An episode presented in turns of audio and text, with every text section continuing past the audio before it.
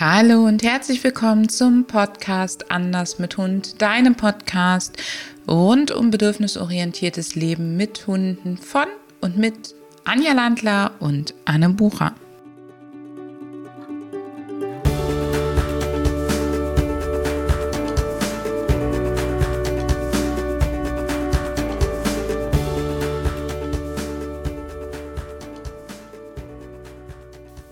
Unser heutiges Thema, gelangweilt, überfordert oder ausgelastet, welche Auslastung brauchen Hunde? Ich freue mich super auf dieses Thema, denn das Thema Auslastung ist ein ganz, ganz wichtiges für ganz viele Hundehalter und es ist eine der Standardfragen und die Leute sind häufig total überrascht, wenn wir den Alltag der Hunde na, schon ziemlich umkrempeln, würde ich sagen. Anja, magst du einmal für uns Auslastung definieren? Äh, Auslastung bedeutet, dass der Hund die ähm, Bedürfnisse ausleben darf, die er gerne ausleben möchte, also die wirklich seine eigenen Bedürfnisse sind. Wir erleben, dass das gar nicht so häufig der Fall ist bei Hunden, sondern dass wir ganz viele Hunde äh, erleben, die viel beschäftigt werden und dadurch auch viel Fehlbelastung haben, bei denen es aber in der Tat ein Defizit in Sachen Auslastung gibt und trotzdem eine Überforderung da ist. Also das eine schließt das andere nicht aus. Das heißt, wir erleben ganz viel, dass Hunde eben nicht richtig ausgelastet werden im Sinne von mit dem Richtigen, sondern dass sie überfordert werden und fehlbelastet werden. Und Anja, magst du drei Sätze sagen zu dem Thema Überforderung? Ja, Überforderung ähm, entsteht in, in vielen Momenten im Hundeleben. Und du hast ja schon erwähnt, die äh, Fehlbelastung eben. Das heißt, es wird viel unternommen. Der Hund hat viele Hobbys, äh, die aber neben der Mensch bestimmt äh, die vielleicht in der falschen Annahme oder in, also in der gut gemeinten Annahme sind, der braucht das oder die haben das gehört, dass der das braucht und das zähle ja zur Auslastung. Ähm, es gibt auch Hunde, die ähm, also arbeiten und das kann natürlich auch schnell zur Überforderung führen. Also in meinem Bereich, in meinem ehemaligen Bereich mit den Therapiehunden ist das zum Beispiel ein großes Thema gewesen. Es ist aber auch bei Hunden ein Thema, die ähm, im jagdlichen Bereich eingesetzt werden. Es ist aber auch bei äh, Hunden, die ähm, über das Hobby hinaus zum Beispiel im Sport eingesetzt werden. Fällt dir noch was ein? Mir fallen an dem Bereich natürlich die Assistenzhunde und auch die Blindenführhunde an der Stelle ein. Wir waren ja gerade zusammen auf einer Fortbildung und ich fand es total toll, dass der unterrichtende Professor dort erzählt hat, dass es in der Schweiz in der Tat schon die Regelung gibt, dass Blindenführhunde mindestens zwei Stunden am Tag quasi sich frei bewegen können, dürfen, müssen, sollten, sollten wie auch immer. Und das finde ich total spannend. Ähm, ich würde gerne den Begriff Arbeit und Hobby noch ein bisschen definieren. Für uns ist es immer dann nicht allein dem hündischen Bedürfnis entsprechend, wenn es sehr viel Regulatorien gibt, sondern immer dann, wenn der Mensch sozusagen die Regeln aufstellt und es rein darum geht, dass nach bestimmten Kriterien gearbeitet wird, die oder trainiert wird, die ähm, vielleicht wettkampfbezogen sind oder auch so irgendwelche Regeln, dass Dinge nur auf bestimmte Art und Weise gemacht werden dürfen, dass bestimmte ähm, sowas wie ein Warten oder so dazu gehört. In der Sekunde sind wir halt in dem Bereich der Hobbys, der Beschäftigung und vielleicht sogar der Arbeit. Nicht umsonst heißt zum Beispiel das Dummy-Training ja auch gerne Dummy-Arbeit. Das ist also wirkliche Arbeit für die Hunde und so ist es auch anzusehen. Es macht müde. Ähm, es ist jedoch nicht die Auslastung der natürlichen Bedürfnisse. Und deswegen sollte man den Stundenplan, den die Hunde da haben und der häufig total krass ist, wie ich finde, sehr genau unter die Lupe nehmen. Anja, magst du noch was erzählen, zum Beispiel bei den Hunden, die vielleicht sogar im Therapiehundeeinsatz sind, wo man da darauf achten sollte, wie der Stundenplan aussieht? Ich weiß, ihr habt in Österreich viel, viel strengere Regeln als wir in Deutschland, aber auch wie du aus deiner Perspektive für den Hund da mhm. Ausgleich schaffen kannst. Ja, also die, die Vorgaben sind eindeutig. Die Hunde dürfen nur zweimal in der Woche arbeiten für 45 Minuten. Das ist natürlich eine ganz klare Vorgabe und ähm, die Erfahrung hat eben gezeigt, dass die Nachbereitung sehr wichtig ist. Und da dieses freie Bewegen, sich so bewegen dürfen, wie man das gerne möchte, ist ein wichtiger Punkt. Und manchmal ähm, ist das Bedürfnis des Hundes nach so einem Einsatz, nach so einem Arbeitseinsatz ja eher ein starkes Ruhebedürfnis. Und da darf man nicht vergessen, dass vielleicht das Bewegungsbedürfnis später erst kommt.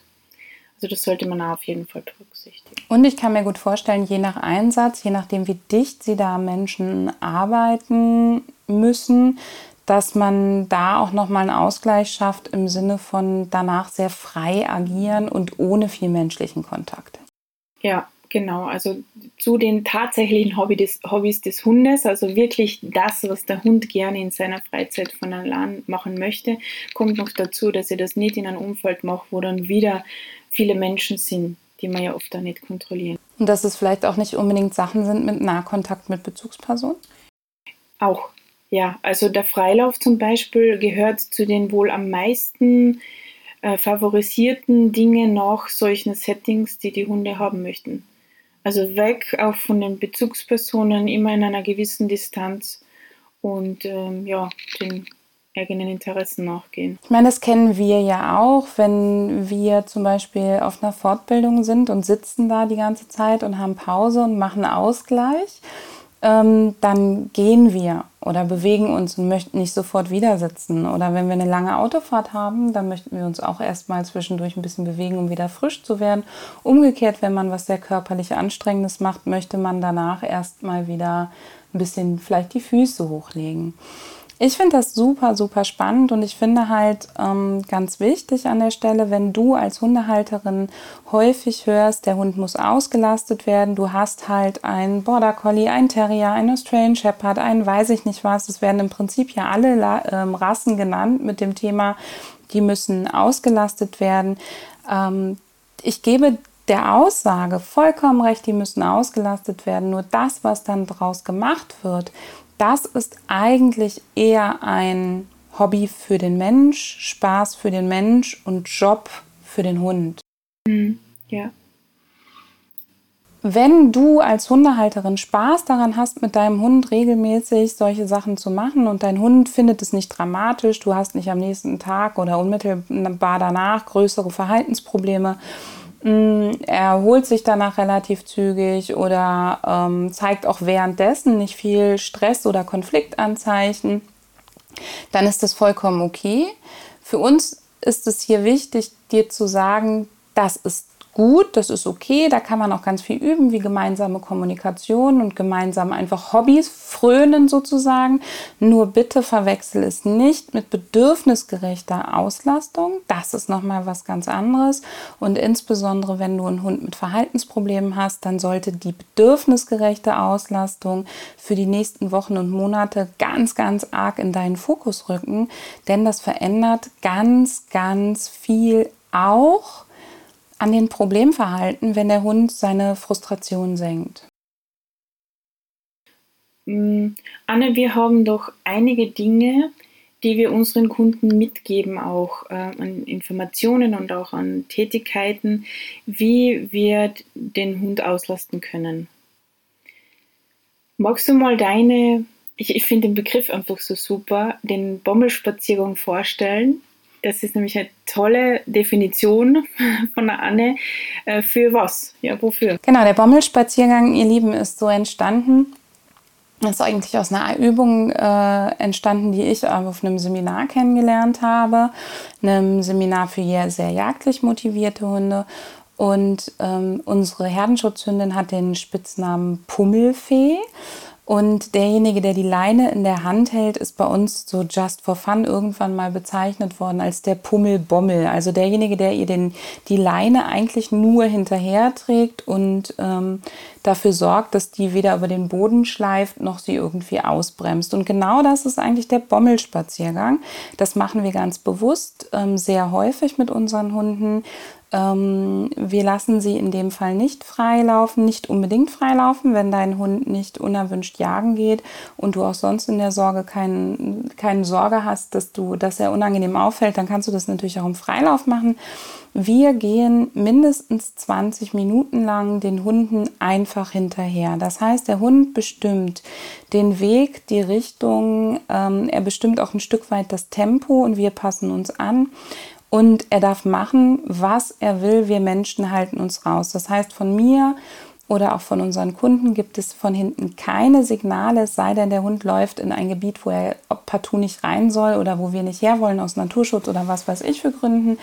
Und dann interagieren wir und bremsen ihn aus. Aber ansonsten hat wirklich diese 20 Minuten der Hund das Sagen. Wenn er stehen bleibt und buddelt 20 Minuten, dann stehen wir halt daneben und ähm, schauen ihm zu. Und damit es für unsere Kunden schön ist, Spaß macht und gleichzeitig dem Hund ganz viel bringt, ähm, kombinieren wir das total gerne mit Beobachtungsübungen. Also Liste führen, was macht der Hund da drin? Wie lange dauert das, bis der Hund anfängt, nach seinem Menschen zu gucken und zu sagen, ähm, warum machen wir eigentlich nichts mehr zusammen? Oder ähm, wann wird er langsamer? Und da kann man total tolle Informationen draus ziehen. Ähm, auch wie sehr sich das verschiebt. Also meine Mini, meine Deutsch-Kurz-Deutsch-Strathamix-Hündin, die war am Anfang wirklich die 20 Minuten in Dauer-Action unterwegs und heute dauert das so zwei, drei Minuten und dann wird sie schon deutlich langsamer und sie fängt an, mehr nach uns zu gucken. Das heißt, die Bedürfnisse sind dann schon gestillt. Und sie hat gar nicht mehr so dieses Riesenbedürfnis, die ganze Zeit eigentlich äh, von links nach rechts durch den Wald zu schießen. Und da, also du bist weder die Bremse hinten dran, die den Hund die ganze Zeit bremst, noch lässt du ihn natürlich frei irgendwelche Dinge tun, die anderen oder ihm selbst gefährlich werden lassen äh, könnten. Aber es geht wirklich über Stock und Stein und es geht auch gerne, wenn es möglich ist und nicht den, den, die Umwelt stark stört, auch mal querfeld ein. Der Hund bestimmt so weit wie möglich das Tempo und er darf tun und lassen, was er will. Und das ist eine super Übung, um Frustration beim Hund abzubauen, um die Bedürfnisse des Hundes wirklich kennenzulernen. Und nach 20 solchen Minuten sind meine Hunde genauso K.O. wie nach einer Stunde Spaziergang mit viel Interaktion. Das ist eine tolle Sache. Du hast jetzt die Bedürfnisse ähm, wahrnehmen schon öfter erwähnt und eben auch beobachten. Daraus kann man ja auch, ähm, das wäre dann eine Aufgabe für den Hundehalter oder für die Hundehalterin, eine schöne Persönlichkeitsmatrix machen. Das ist auch etwas, was wir gerne unseren Kunden als Aufgabe mitgeben.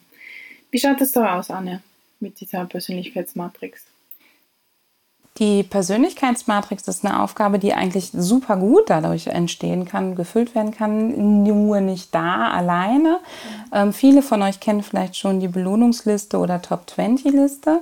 Und wir haben die Persönlichkeitsmatrix, ähm, ist eben etwas ähnliches, jedoch stark erweitert, wo es darum geht, alles zu erfassen, was dem Hund wichtig ist, alles, was er an verschiedenen Orten, in verschiedenen Situationen gerne macht und auch wie sein Erregungslevel dabei aussieht und noch einiges darüber hinaus.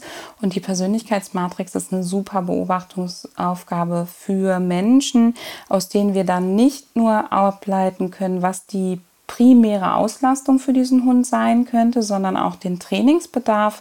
Wenn du zum Beispiel einen Hund hast, der am liebsten alles hetzen und jagen würde, wissen wir, du hast einen riesen Trainingsbedarf am Thema Rückruf, damit der Hund möglichst viel in den Freilauf kann. Und ähm, gleichzeitig entwickeln sich daraus halt auch ganz, ganz viele tolle Belohnungen, ähm, vor allen Dingen im Bereich der Umweltbelohnung. Und je mehr du die einsetzen kannst, desto mehr kann der Hund wirklich auch seine, ähm, ja, seinen Bedürfnissen nachgehen und sie ausleben. Und diese Matrix, eben diese erweiterte Liste sozusagen, ist ja auch etwas Lebendiges. Äh, wenn wir in die Beobachtung gehen, sehen wir ja, dass der Hund aktuell diese Bedürfnisse hat. Und du hast es früher schon am Beispiel von der Mini ähm, ja, gut erklärt. Sie hatte früher viel stärker das Bedürfnis zu buddeln und länger. Und heute ähm, hat sich das schon massiv geändert. Das heißt, es ist wirklich etwas, was lebt und was sich entwickelt im Laufe des Hundelebens. Ja, und eigentlich kann man nach jedem Spaziergang was wieder dran verändern und das ist auch okay. Und ähm, wir setzen uns da Erinnerungen im Kalender, dass wir das immer wieder auch wirklich bewusst machen und machen es aber sonst laufend. Und ähm, wir verlinken dir auch noch ein Video von der Mini, wie die Mini am Wegesrand ein bisschen Mäuschen jagt. Ähm, das Mäuschen ist schon weg. Du brauchst also keine Angst haben, dass du siehst, wie sie es äh, tötet oder frisst. Und es sind fünf oder sechs Minuten, die sie sich beschäftigt und der Rest der Familie wartet dann einfach. Also mein Mann und ich pflücken Brombeeren oder gucken Vögel oder sonst was und unsere Herdenschutzhündin scannt die Gegend. Und wenn der das zum Beispiel langweilig wird, während die Mini da noch zugange ist, dann mache ich in der Tat Beschäftigung. Dann klettern wir ein bisschen, dann mache ich Suchspiele mit ihr, damit die Mini halt ausreichend Zeit hat. Und umgekehrt, und das Video verlinken wir dir, und das ist für uns Auslastung, denn so kann der Hund wirklich dem nachgehen, was er tut. Und wenn du dir das Video ganz genau anguckst, wirst du auch feststellen, dass das wirklich Auslastung für alle Sinnesorgane ist und dass du Auslastung gar nicht nach Körper und Geist trennen kannst und brauchst, solange du nicht einfach stupide Sachen für den Hund machst, wie ihn am Fahrrad neben dir herrennen zu lassen, weil das ist definitiv keine Auslastung, sondern das ist einfach nur Dummheitsbewegung sozusagen. Ja, es ist eine Fehlbelastung. Es ist eine Fehlbelastung und es hat null Anspruch an den Geist sozusagen. Und solange ihr die natürlichen Wünsche des Hundes respektiert, hat er immer automatisch Körper und Geist, Sinnesorgane und die machen ja einen Großteil des Geistes ähm, mit drin und da brauchst du dir gar keine Sorge machen, dass der beides getrennt haben muss. Und dann kann man das andere noch on top just for fun machen. Mhm. Aber ohne diesen Druck, dass man es muss. Ja. Also bei uns, ich muss sagen, das ist jetzt fast äh, klischeehaft. Bei uns ist, äh, passiert da viel übers Schnüffeln. Also unsere Hunde sind wirklich sehr stark ähm, interessiert an der Umwelt und schnüffeln halt häufig. Äh, die sind äh, weniger visuell veranlagt, das ist schon auch manchmal wichtig, aber die sind im Jagdverhalten zum Beispiel ganz anders als deine Mini. Also Buddeln ist gar nicht. Ähm, Mäuse, äh, da haben sie auch keine Interessen. Also die sind allerdings sehr interessiert, den Spuren nachzugehen. Also das Hetzen, aber jetzt in einem langsamen, langsameren Tempo, wenn wir es aus der Beutefangsequenz hernehmen, das ist durchaus etwas, womit meine Hunde sehr viel Freude haben. Ja, und das kann man dann ja auch ein Stück weit zulassen. Was wir total gerne machen, ist noch, dass wir die sogenannten Wohlfühlinseln aufbauen und die haben für uns mehrere Funktionen. Einerseits findet auf den Wohlfühlinseln entweder wirklich die Bedürfnisbefriedigung für den Hund oder auch die Interaktion mit dem Menschen, die er auch ein Bedürfnis ist, ähm, findet statt. Der zweite Aspekt ist jedoch, dass wir zwischen den Wohlfühlinseln die Hunde sehr viel ihren Dingen nachgehen lassen. Vielleicht hast du da noch schon ein paar schöne Beispiele für uns, liebe Anja. Ja, also wir haben auch äh, Wohlfühlinseln, wo wir ähm, auch zum Beispiel ähm, eher wildreiche ähm, Gegend haben und die Hunde also stöbern dürfen und dem auch nachgehen und auf dem Weg dorthin ähm, ist Freilauf angesagt. Das Ziel ist natürlich die Wohlfühlinsel, das heißt, sie halten sich nicht zu sehr mit anderen Dingen ab, die eventuell auch für uns problematisch werden könnten. Ich glaube, abschließend können wir zusammenfassen, dass all diese Aufgaben, die wir als Auslastung ansehen, etwas damit zu tun haben, dass der Hund möglichst eigenständige Entscheidungen treffen darf und es auch lernt, auch wo kann ich hochklettern, wo kann ich runterspringen, was traue ich mir dazu der Mensch ihn nicht permanent äh, oder nicht sehr viel deckelt, eingrenzt, aber auch eben nicht antreibt, indem man immer höher, schneller, weiter will, sondern dass es hier wirklich darum geht, dass dein Hund täglich Zeitfenster bekommt, in denen er im Freilauf oder aber auch, wenn es dir nicht möglich ist, ihn Freilauf zu lassen, in einem gesicherten Umfeld oder eben an der Leine, zum Beispiel durch den Bommelspaziergang, die Möglichkeit bekommt, eigenmächtig Entscheidungen zu treffen und so sich selber weiterzuentwickeln mhm. und seinen Dingen nachzugehen. Ja. Wir verlinken dir hier drunter ähm, das Video, wie versprochen. Wir hoffen, dieser Podcast hat dir gefallen und freuen uns wie immer über dein Feedback. Wir freuen uns, wenn du uns abonnierst, uns weiterfolgst und sagen bis bald. Hör mal wieder rein.